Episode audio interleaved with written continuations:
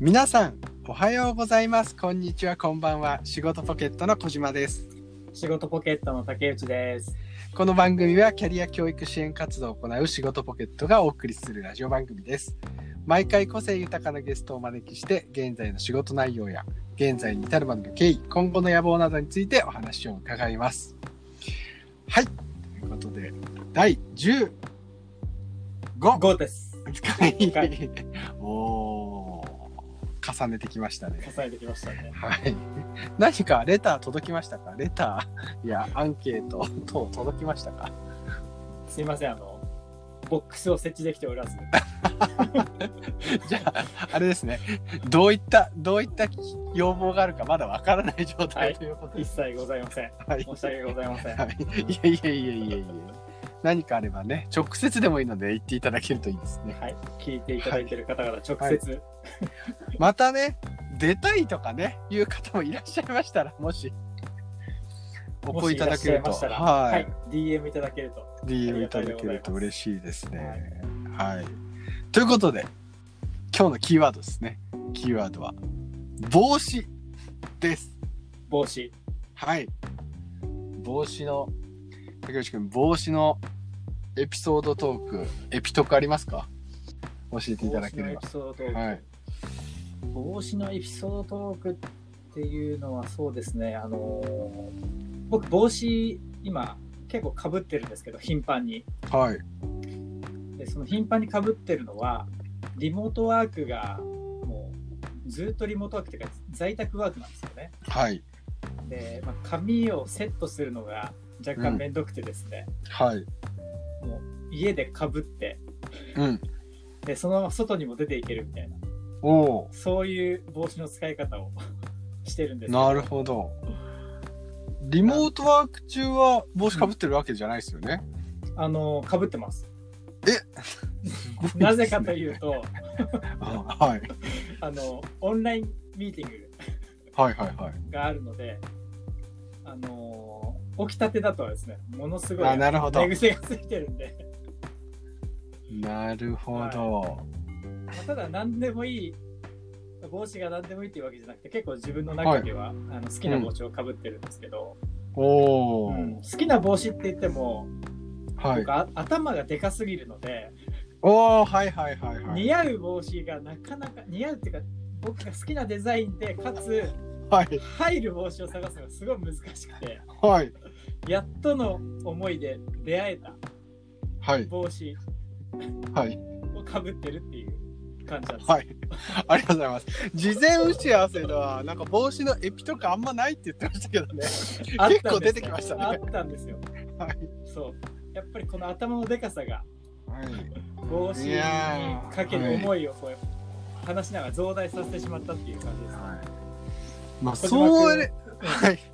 それをね言われます。僕もですねなかなかね頭に合う帽子がないんですよね。頭のでかい二人。頭のでかい2人がいや本当にですねやっぱ既存のやつだとですねやっぱちっちゃいですよちょっとやっぱコミカルになりますよね既存の帽子をかぶるとなんか締められた感じですよね。あのなりますねキュッていうはい僕もね帽子はすごい好きで、えー外に出かける時はほぼ帽子をかぶって出かけているのでうんまあ、よ僕はね、えーよくあるエピソードトークとしましてはですねよくう帽子をかぶってるこでみんなに言われるわけですようんいくつ帽子持ってるのってうんうん。言われるんですね常はいにかぶってますもんね。常にかぶってます2です 同じ帽子を買い替えるということをねしているので家にあるのは大体2か3ですあ、でも買い替えてるんですよね。買い買い替えてるではい同じ種類のものを常に入れ替えてる。常に買い替えてストックもありますなんだ。 やっぱそれだけ合う帽子がないっていうのはやっぱこう致命的なんですよね。うん。難しくないですかあと顔とかそのうんファッションに合わせる帽子ってやっぱり僕は難しいなと思うんで結構無難なのにいっちゃうっていうやっぱいや、悩本み当もあり僕もますね、ね。無難なものばっかりですよ。まあ、無難な前に頭に合う帽子を探すのが難しい。そこですよね。に二重苦ですよね二重苦。ちょっとその辺のなんか、はい頭の大きさ事情を聞いてみたいです。聞いてみたいと思いますね。 はい。ということでですね、ゲストをご紹介させていただきたいと思います。本日のゲスト、株式会社ブランチデザイン代表取締役帽子デザイナー、松浦哲也さんです。こんにちは。こんにちは。松浦です。 ちょっとエピソードトーク長くてすみません。すいません。エピソードが話せば話すほど出てきちゃって。はい。熱がね、こもっちゃいましたね。ちょっといやよろしくお願いしまはす。よろしくお願いします。はい。それでは、松浦さんのご経歴を紹介します。はい。静岡県出身大学でテキスタイルデザインを学び卒業後アパレルメーカーへ就職洋服のパタンナーとして下積みを経験されますその後帽子作りと出会いその面白さに魅了されます以降下町の小さな帽子工場に通い詰め職人から帽子の知識と技術を教わり2011年に帽子デザイナーとして活動をスタートまた翌年には移動帽子やアウラの名前で日本全国を回り自身のデザインした帽子の販売をスタートさらに2020年には東京西荻窪に自身初の路面店帽子研究所ポアンカをオープン現在に至りますということですはいはいはいえー僕とね松浦さんは2010何年ぐらいですかね10 2年ですね3、4年ですかね。 134年ぐらいにね出会ってからの付き合いということなんですけど改め、はい改まってこう話を聞くのは初めてなんでそうでちょっすか。と、はい、ちょっとねそわそわする感じもありますがいろいろ聞いていければなと思っはてい、おおり願まいす。します。はい、はいそれではですねまず現在のお仕事内容についてお伺いできればと思います。は聞いいていただけますでしょうか。えーっと、現在は、はい、えーっと、まあ、えー帽子をはじめとした、まあ、服飾雑貨全般の企画デザインだったりっていうのをして、はい自、分が作った、まあ、企画デザインしたものをあの工場さん職人さんに作ってもらって、はそれい、をイベントだったりとかはい、あの催事で販売してるって感じです。はい。はい、ありがとうございます。はいえー催事はどういうとこの催事で販売されてたりするんですか。今だとあのファッションビルが多いですかね、ルミネさんだったりとか、はい。うんはい、ああいうところが多いです。雑貨もデザインされてると帽子以外にどんなものをデザインされてるんですかえっと、例えばですね、あのカゴバッグだったりとか、おおは。い、あと、ちょっと僕が一からやってるわけじゃないんですけど、あのブローチを作ったりだったりとか、ちょっとあの帽子に例えばちょっとつけるものだったりとか、帽子とコーディネートできるものだったりとか、うんそんなものも作っています。ちなみに帽子のデザインってどんなぼん帽子のデザインの種類っていうのはなんかあなんか説明しづらいかもしれないですけどどんな帽子をデザインされてるって聞いた方がいいんですか、えっと、全般的にやってるんですよ。はい。はい、あの帽子ってあのすごく工場とか職人さんに依存するところが多くてこのデザインはここでしかできないみたいなのが結構え多くてー、ですねそれで僕結構いろんな10箇所以上のいろんなところで取引をしていてはい。でなんで自分の中でこんなのがいいかなって考えたものがここだったら現実的にできるかなみたいなところに持っていって話をして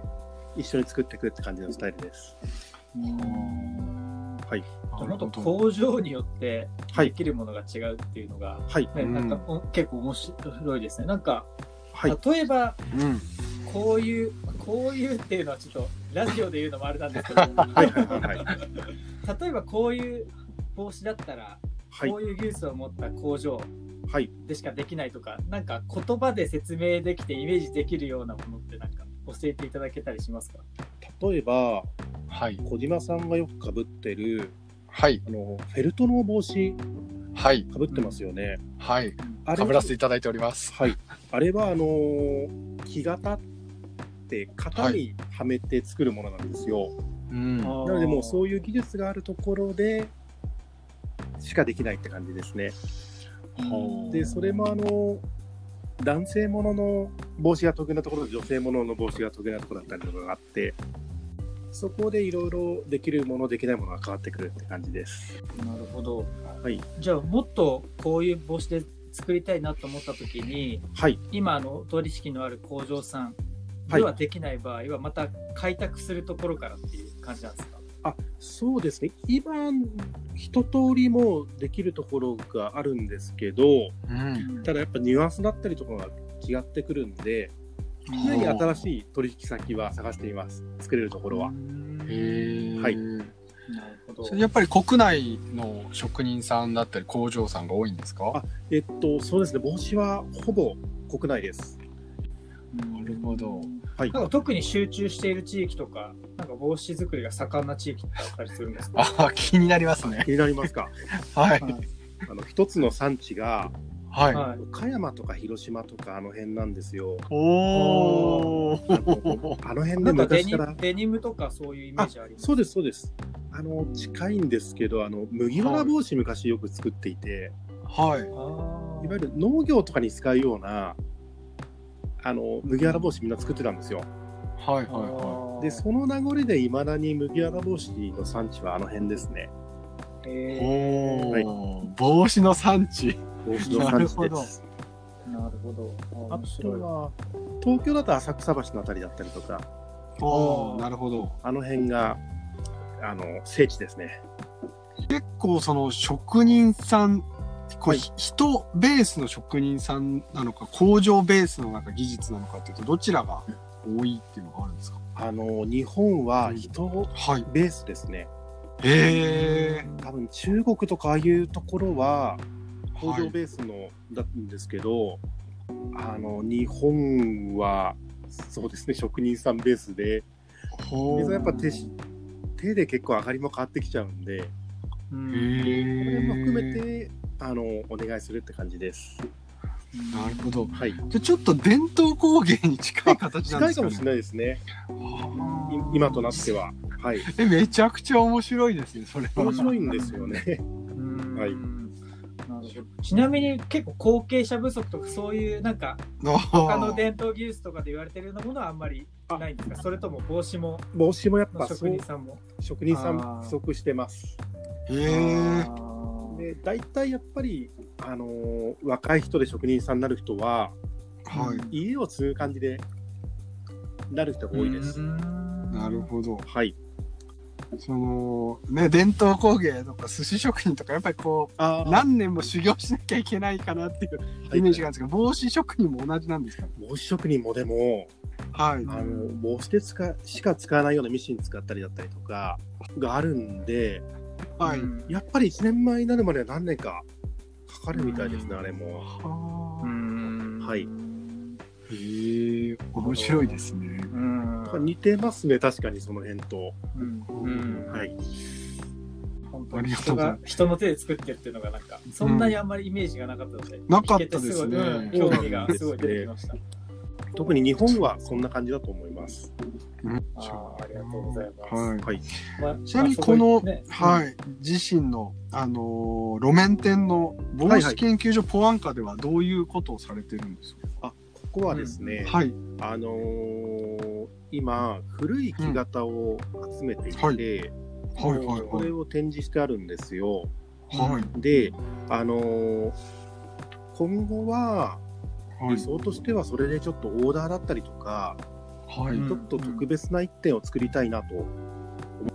なるほど。はい、ちなみに木型きはいうん、木型はあるじゃないですか。型がある中で特別ってどういうところで出すんです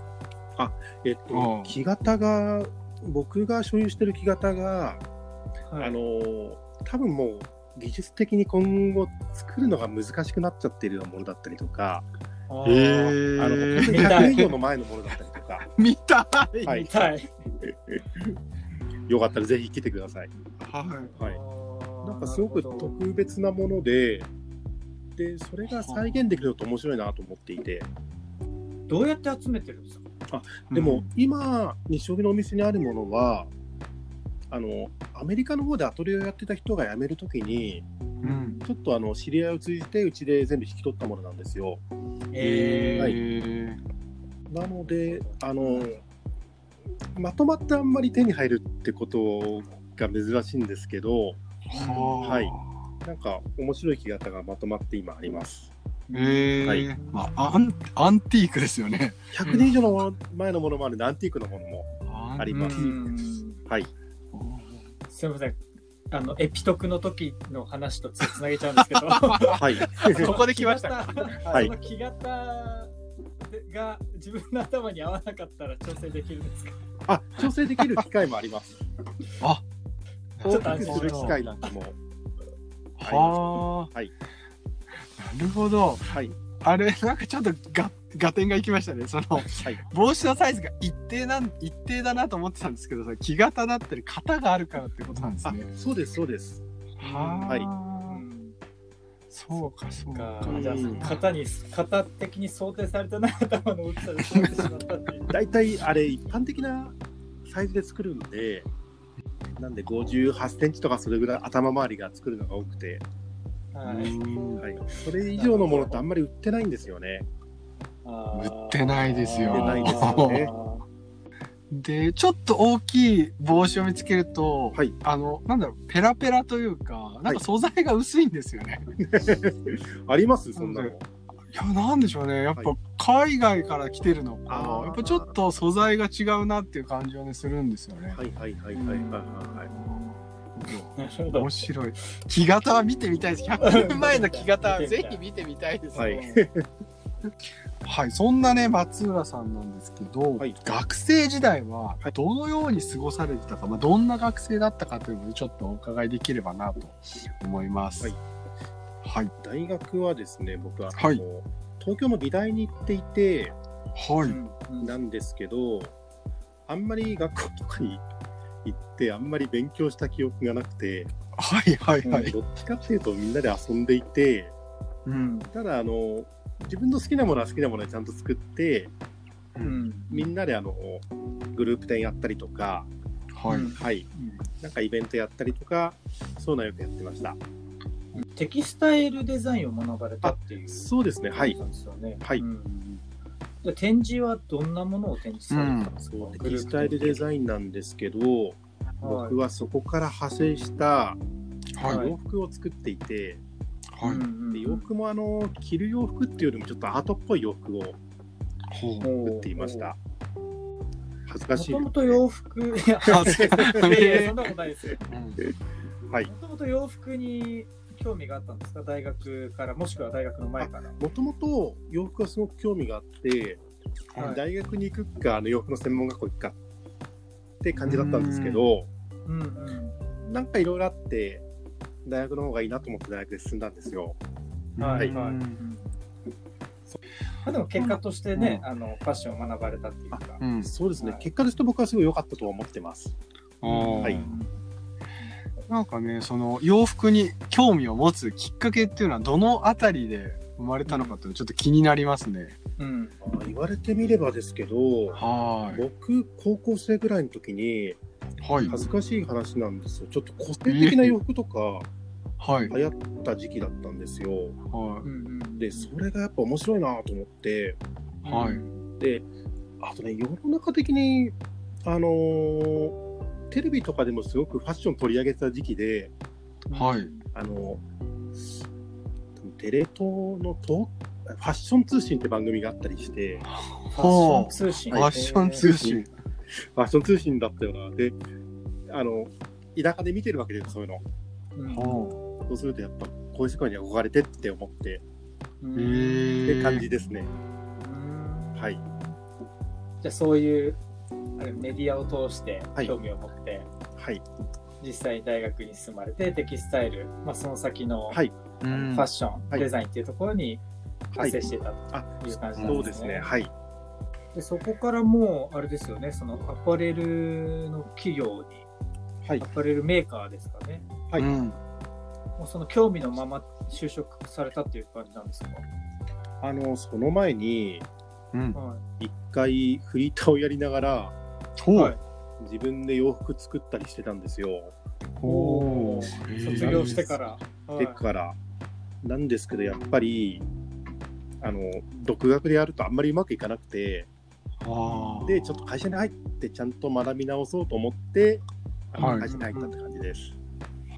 独学で作られてたのはこう、はいどういう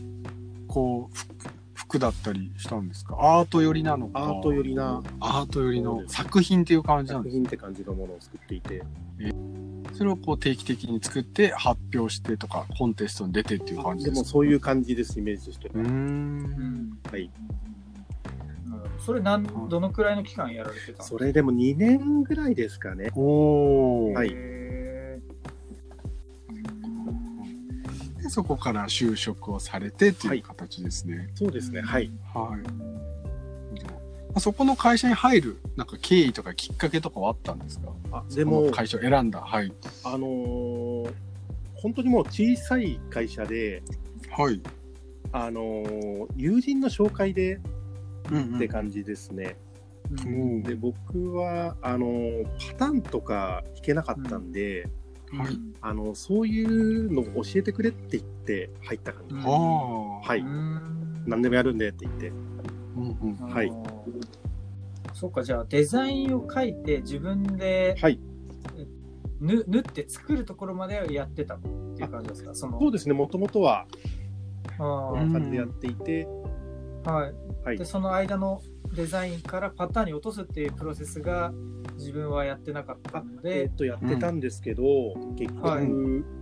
あの素人仕事になってしまうのでうんうんあーこの辺をちゃんとプロになりたいなと思ってうんはいうんうんうんどれぐらいの期間こう働かれてたんですかそれでも56年いたと思いますおお、はいう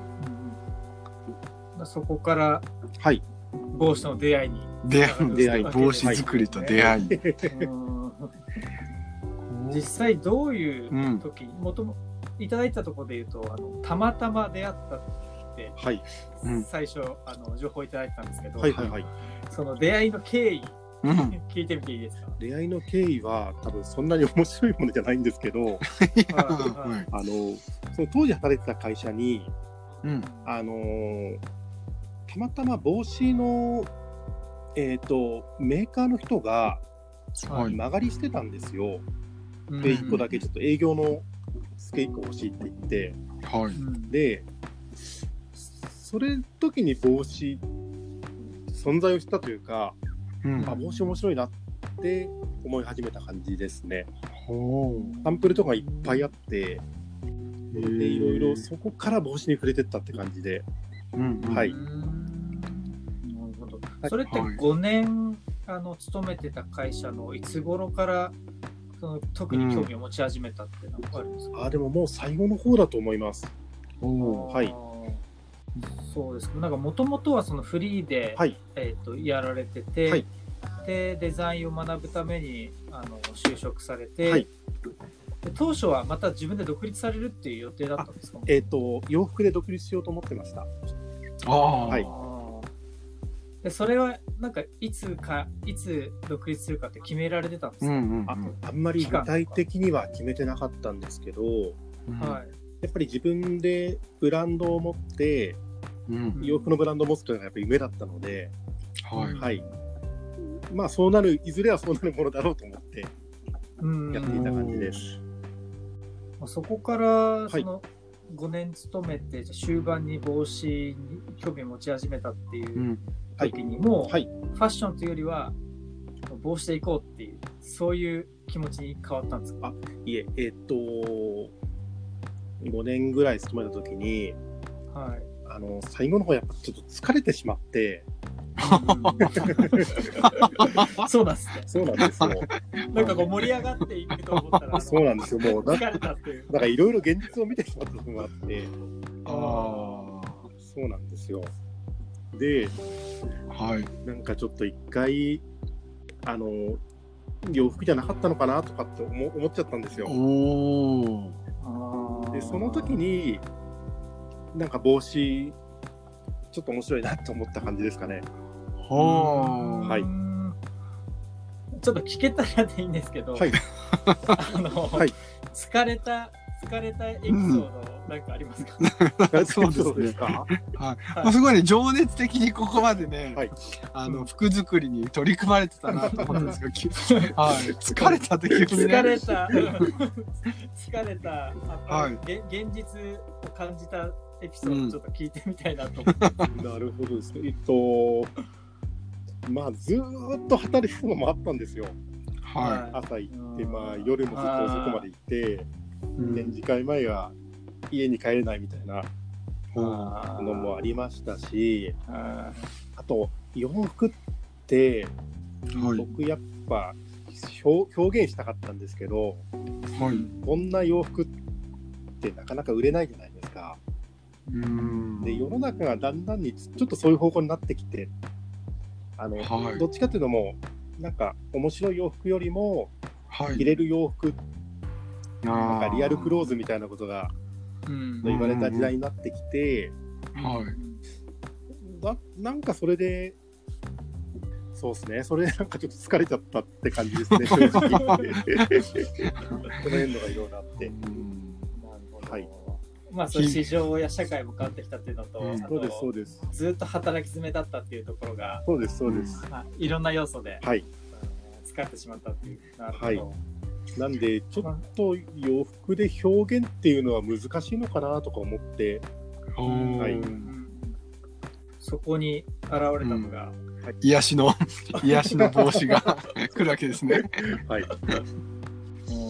このねあの紹介させていただいた中にあった下町の小さな帽子工場に通い詰めっていうのはこれすごいあのキラーワードだなと思うんですけど、うんどうどうやって見つけたのかっていうのとどういうふうに通ってたのかなっていうのをちょっと聞いてみたいなと。でもそれはですね、うんあのその後うんあの洋服の仕事辞めた時にはういんそこの月1個借りてた人がはい。あの独立するって話になったんですよ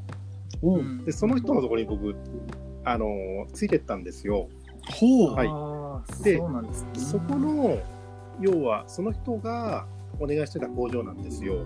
はいはいでまあ浅草橋のそれは工場なんですけどはい。あの江戸っ子なんですようん。でほう。だから最初はいめちゃめちゃとっつきにくいと変なんですけど、はい。あの最初なかなか仲良くしてくれないんですけどなるほど。仲良くしなるとはい。めちゃめちゃ何でもしてくれるんですよ。うんおお、なるほど。うんでいろいろ分かんないことだけに言ったらめちゃめちゃ教えてくれて、うんはい、うんでまたその人の紹介でうん。別の工場にも紹介してくれてうんここはあの生地の帽子を縫う工場だったんですけどはい。でそこの人が例えばあのフェルトのはい。 型を入れる工場を紹介してくれて。うんそこにまた行ったりとかして、うんうんうんうんおちょっとまなるたほどその人もいろいろ教えてくれてって感じで、あーはいまあ呪術つなぎでどんどんこう、はいし、しなんだろう紹介してもらえる工場が増えていった。あそういうそうです、そうです。で、本当になんか用もないのに、お茶飲みに行ったりして、ええ。ずっとそれは呼ばれていくんですかあのもうコミュニケーション取りに行ってるんですかなんかまあ、あのーやることなかったら行ってましたね。ええ。でよ夜は夜でのあの呼び出しが来るんですよ。あ、あ飲み行こうぜ飲み行と。こうぞーいや何やってんだもう対人の付き合いを、うはいん。もう昼夜重ねてたっていうか。そうそういう感じです。えーもともと最初にこう帽子の営業さんが独立されるって言った時についてったってお話した時に最初はどういうポジションでうなんん。か一緒に仕事してた感じなんですか最初からもうデザイナーなのあはいいえ、えっと、あの営業と、はいお OEM ってあのブランド品とかのうん帽子を作るだけの仕事ですね。うんうん。はいなので、じゃあのはい基本的には僕の方でデザインとかをするって感じではなかったです。あーはいその役割はどのくらいあの独立されてどのくらいやるってたんですかとあ独立じゃないかごめんなさいえっとあの独立された方についてってからえっと、2年ぐらいそこにいたんですけど、はい。結局自分で独立してからも、う。うんんえっと、その仕事はその仕事でやってたんですよ。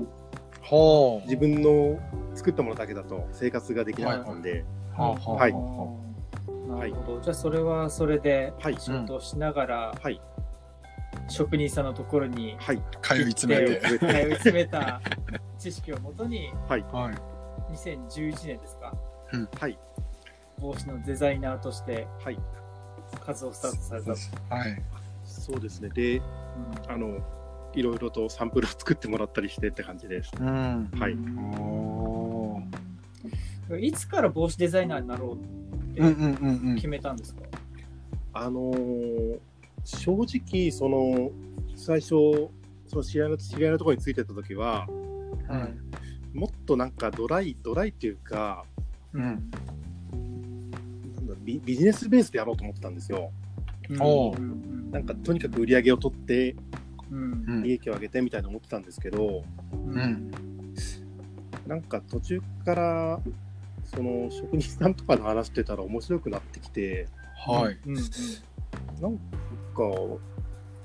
僕の方が面白いもの作れるのかなとか思ってっておーなったりですねあお。で意外と帽子って洋服よりもーううんん。あのものとしては小さいんではい。あの完結しやすくてはい。うんであの個性的なものとかが作りやすいんですよ。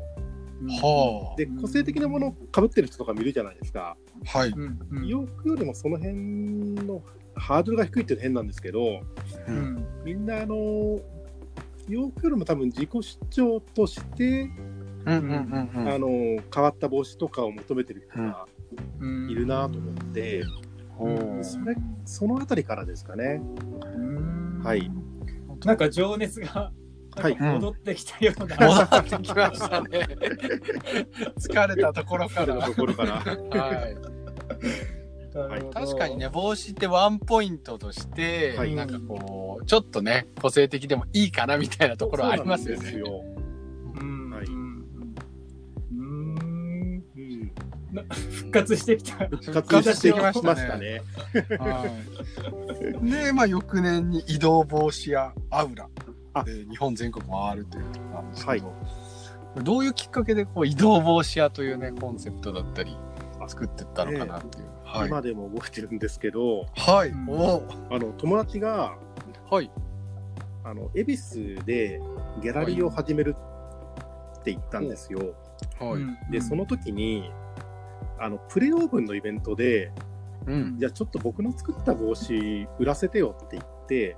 ほう、売ったんですよ。はい、でその時にその人がうん、あの移動帽子屋っていう名前を付けてくれたんですよ。ほでなんか冗談でで、うんまあ結構帽子売れたんですその時。う、へえ、でその人が冗談であのなんかあのこうやって移動しながら売ってったらいいのにって言ったんですよはい。いであなんかそれ楽しそうだなと思ってそこからですなんかほうえはいあじゃあ特にこう自分で決めたというわけではなくてなくてなんか、うんあ楽しそうだなっていうのをやってたら そうなっちゃったみたいな方が強いですえはいえーそれが2012年ーね2012年ですねうんはいなんかこう日本全国回りってこうどういう風に回ってたんですか展示会とかに呼ばれたりとかなんですかね展示とか企画にあでもいろいろですねはいあの商業施設の中でやることもありますし、うんあの例えば、うん東京で出会った人がうんうん地方でお店やってたりすることってあるじゃないですか。うんはい、うんうんでじゃあそこのちょっとお店の軒先を借りてやらせてもらったりとか、ほうんはい、あとはもう、うんそうですね1日2日のイベントとかうはい、うんに行ったりとか、本当はいこう移動防止屋としてこう転々としていく中で、はいまあなんていうんですかねこう、はい移住しようというか、まあ、はいここに、えっ、とこう自分のこう館を構えようみたいなことはなかったんですかあんまりなかったですね。えええはい。まあコンセプトがね、崩れちゃうから。崩れちゃいますけど。はい。はい。これも、あの、一回、うん。これちょっと別件かもしれないんですけど、はうんあのーすごく仲良くしてくれた工場が広島の方にあったんですよ。い。はうい。んで、しょそこの社長が、はい。あの、突然亡くなっちゃったんですよ。はうい。んその時はその工場すごいかなと思った時はありました。ああ。はい結局、あの、息子さんが戻ってきてすることになったんですけど、ああこの時はちょっと広島の方住んでいいかなって思いました。うんうんえはえフットワークは軽いですね。でも楽しくないですか、その方が。うん楽しいっすねうん うんうんあー一年間で何回出店されてたとか、はい。そうあいう、はい。どんな感じで出店されてたんですか今は出、店したのかなみたいな。はい。今はうち結構あの、従業員も多くなってきたんで、あ。ほはい。あの、すごくいっぱい出店してます。すごくいっぱい。すごくいっぱいです。う。いや、これがね、本当にすごくいっぱい出店してると思います。あの、量いっ本ぱ当いでにすよね、ね。はい、横浜駅行っても出店してるし新宿駅行っても出店してるしだから1日に2回見た時はありますからね横浜行って新宿行った時 にあれみたいななんかそういうねことをされてますよそういうことをされてるっていう感じですけどすごくいっぱいですだから。はいはいあれと思ってこうまあね店舗を持たない帽子屋というところなんですけどこうデザインとかこのはい作品というかね、ですかね、はこう新作ですかね新作はこうどのぐらいのこうペースで帽子って出てくのかなというのちょっと気になりますね。ああ、どうですかね。あのはー、一1年に2回、はいまあ、新作というか、は要は、あの、春夏と秋冬うんうんうん帽子って変わるんですよ。はいうんなので、大きく言うと、年に2回新作を出すって感じですかね。ほう、うんはい。年にただ、あのーすごく思い入れのあるものはもう定番として、ああ毎年毎年売っていくので、はいうんそこに新作を足していっておーっていう感じです。ああ、うんいいですね増えていくんですねストックされていくんですね増えてきます。はい。うん洋服とかだとねやっぱね季節とかトレンドがちょっと出てきてあ少しずつねなんかあんまりこう息が短い気がするんですけど帽子は長いです確かにでそこからまあ、はいい、っぱい、はい、っぱいどこいろんなところで出してはい、う移動っていうところから、はい、はい、はい。実店舗を構えるっていうはい、うん、ところの経緯を聞いてみたいんですけど、はい。帽子研究所ですからねまあでも店舗かどうかね一瞬こうパッと見分からないですからね店舗持ちたいなと思ったのは、あのーはいなんとなく思ってたんですよ。で、あの、友人が西荻窪で、あの、お店をやっていて、うんその隣が空いたっうんてタイミングで、ここに行ったら、その場でほ決めちゃいました。うはあなんか、あなんかここだったらいい、ーなんか広さとかがいろいろちょうどよくて、で、その時には多分もうね、あーあの、木型勝手な時だったんですよ。で、なんかそれが結びついて、はあはああはここに木型を置いてこういうことできたら面白いなと思って、でなんかいろんなタイミングが重なってその場で決めたって感じです。。でもともと木型を買われた時は、はいもっと移動式のところであ本当にそうでデすザインしたねも。のを出すぐらいのあ感じで考のえてたんで結す、ね、局へーああいうものって買える時に買っとかないとっていうのはあるじゃないですか。はい。うんそはういそうそうなんですまあ今もよう。そうですねもうないかもしれないですもんね今後あのーうんとりあえずそうですね。とりあえず買っとこうみたいな方が強くて。でそういう、あのお店開いたよっていうところで行った時にはいつながったっていう感じなんですね。へ、はいえ面白いな。この研究所ってされてる、はいうんこのまあ、あとは保安課っていう意味もなんですけど、うんうんこのコンセプト、えっどんなとお店なんですか、あのー実はなんていうのかなみんなで作っていきたいなっていうのがあってあのーう、うん今一応なのでその帽子のオーダーもそうなんですけど月に1回ぐらいのペースはでいイベントをやってるんですよ例えばオーダーのイベントだったりとか、はいん今度あの絵の展示をやるんですけど、んなんかそんな感じで、うんえっとみんなのいろいろ話を聞いたりとかあと帽子を深く追求していったりして、なんか面白いことできないかなっていう感じのううんんで研究所って名前にした感じです。はい、今までのこの経緯の中でもこう人が登場してきてこう人生がちょっと変わっていくっていうのが、 まあここにもはい、来てるなっていう出の会いをで感じましたね。割とやってます。はい、出会いで割とやってます。はい、はい、なんかちょっとイベントのぜひ時ぜにひありがとうございおます。邪魔させていただきたいなと思うんですけど、うんちょっと頭の大きな人の帽子についてっていうテーマでちょっと、そうもうで一す度ね。イベントを開催していただけるとそうしましょうか頭の大きい人しか来れないイベントにしましょうよ。めちゃめちゃ言われるんですよ。い 入り入り口で測って、いますえいめちゃめちゃ言われますあ結構いますよねそういうはい。おお。 じゃあもう入り口で頭測ってて、そ れでおでこに頭のサイズをつけてイベントしましょう よ。お君59センチまあまあだねみたいな。ちっちゃいな。あやりましょうかそれちょっと本当に興味あるんでちょっと小島君行き行きましょあうやりましょうそれ本当にめちゃくちゃ面白いね。史上初だと思う面白そ う史上史上初ですよね。頭のめちゃくちゃ大きい人来たらそれはそれで盛り上がるし。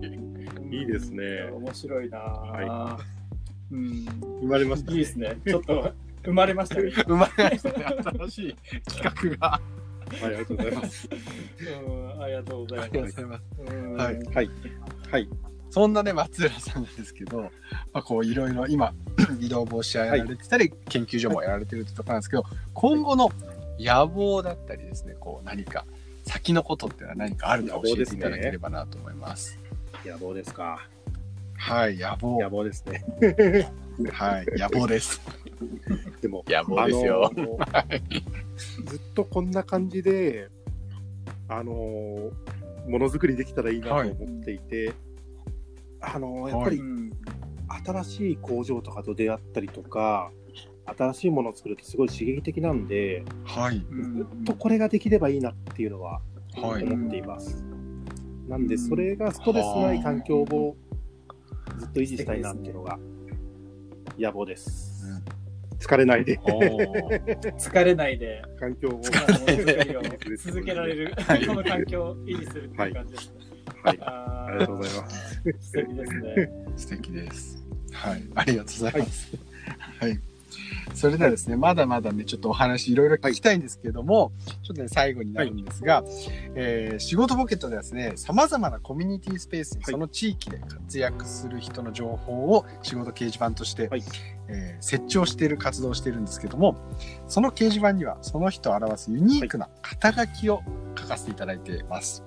はいこのラジオでもゲストの方にですね、最後、ユニークな肩書きを決めていただこうと思っているんですけど、松浦さんのユニークな肩書きはどんなものになりそうでしょ帽う子か、屋さんでお願いします。はい 帽子屋さんなんかちょっとお願いしシンプ小ルで島す君、ね何か付け加えた方がいいんじゃないですか。やっぱりですねこうひあー人やっぱりこう人っていうフレーズは入れた方がいいかなと思いますよねます。どうしましょうか。はいまあでも研究所はこう人をつなぐためにねあー作られたみたいな思いもあるのかなと思ったので、人をつなぐとかうんこう今まではこう人によってこう、うん自分の人生の岐路が変わってるとこもやっぱこうなんかそういうフレーズをこう入れれるといいかなと思うので最後はねそこっうちに竹行った内君んですねがしっかりとまとめてくれるかなと。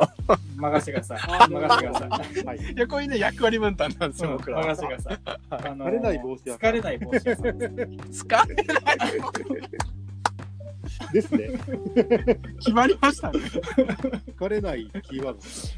疲れない。やー。うん結構、はい。はい。うんはいなんかやりたかったことがあって、うんで、現実的にちょっと疲れる部分があって、はいうんだけれどもやっぱり人と関わる中でまたこう自分のクリエイティビティがまたふつふつと盛り上がってきて、なんか今に至るっていうところなんがかいいなんかす具ご合いにまいいなと止思まってってますね。うん、まとまってますね。いいよまと疲まられなないい帽帽子子屋さん最高じゃないいいですか疲れない帽子。ちょっと疲れない帽子屋さんで最大高きでいす帽ね子を確かに大きい頭すぐ貼れないイベントやりましょう。 あやいりいましょうですねはい。面白かったです。いやー、面白かったです。面白いですありがとうございますあはりがいとうございます。ありがとうございますはいはいはい。それではですね、本日のゲスト、株式会社ブランチデザイン代表取締役、帽子デザイナー、松浦哲也さんでした。ありがとうございました。はありがとうございました。い。はい。ということでね、えー面白かったですね。面白いですね。なんかこうね、帽子が、その日本の伝統工芸に近しいとか、職人一割りで帽子のデザインが決められるっていうデザインだったりとか、こう、技術が決まるっていうのはこう知らなかったので、非常に面白かったなと。うん。あとはもうアンティークのね、見てみたいですよね。うん。うん。ちょっとせっかくだったら、あの、はい。頭の大きい人のイベントで、うん。 100年後に残る木型を作りたいですね。いいですね。だから木工作家の 野田さんを お呼びして、みんなで 作りますか逆にもうそここで。んなにも頭の大きい人いるんだよっていうの があればもう木型作れるじゃん。木型作れるかもしれないですもんね。木型を作るワークショップ。頭の大きい。あいいです。100年残る帽子の木型。でもなんか夢がありますね。100年残るって思うと。この帽子は100年もしかしたら残らないかもしれないけど、帽子を作るこの技術だったりとか、素材が100年残るって、ちょっとロマンがありますね。うん。継承できる感じが。継承できますね。うん。じゃあ次世代の頭の大きい人のためにちょっとそう継です承しね。よ次世代のう感じしましょう。はい、わかりました。はい。それではですね、本日のゲストの松浦さんに関する情報や、仕事ポケットに関する情報は概要欄に記載しておきますので、ぜひご覧いただければと思います。はい。はい。松浦さんのね、出店情報とかもね、えーその松浦さんのインスタグラムだったり、うん見ていただければと思い一ます。般いいっぱい出いっぱい出店してる。や、とにかくね、いっぱい出店してますね。あのーなんでしょうね。この前帽子買いに行きたいんですけどって言ったら、あ、ここ、あ事務所に来ていただければっていうお話をね、していただいたんですけど、事務所に行く途中にありましたからね。 その、横浜に売ってると思って、通ったら売ってたみたいなことがあるので、やっぱりたくさん出店されてもるうそなとのぐらいたくさんで、はいうん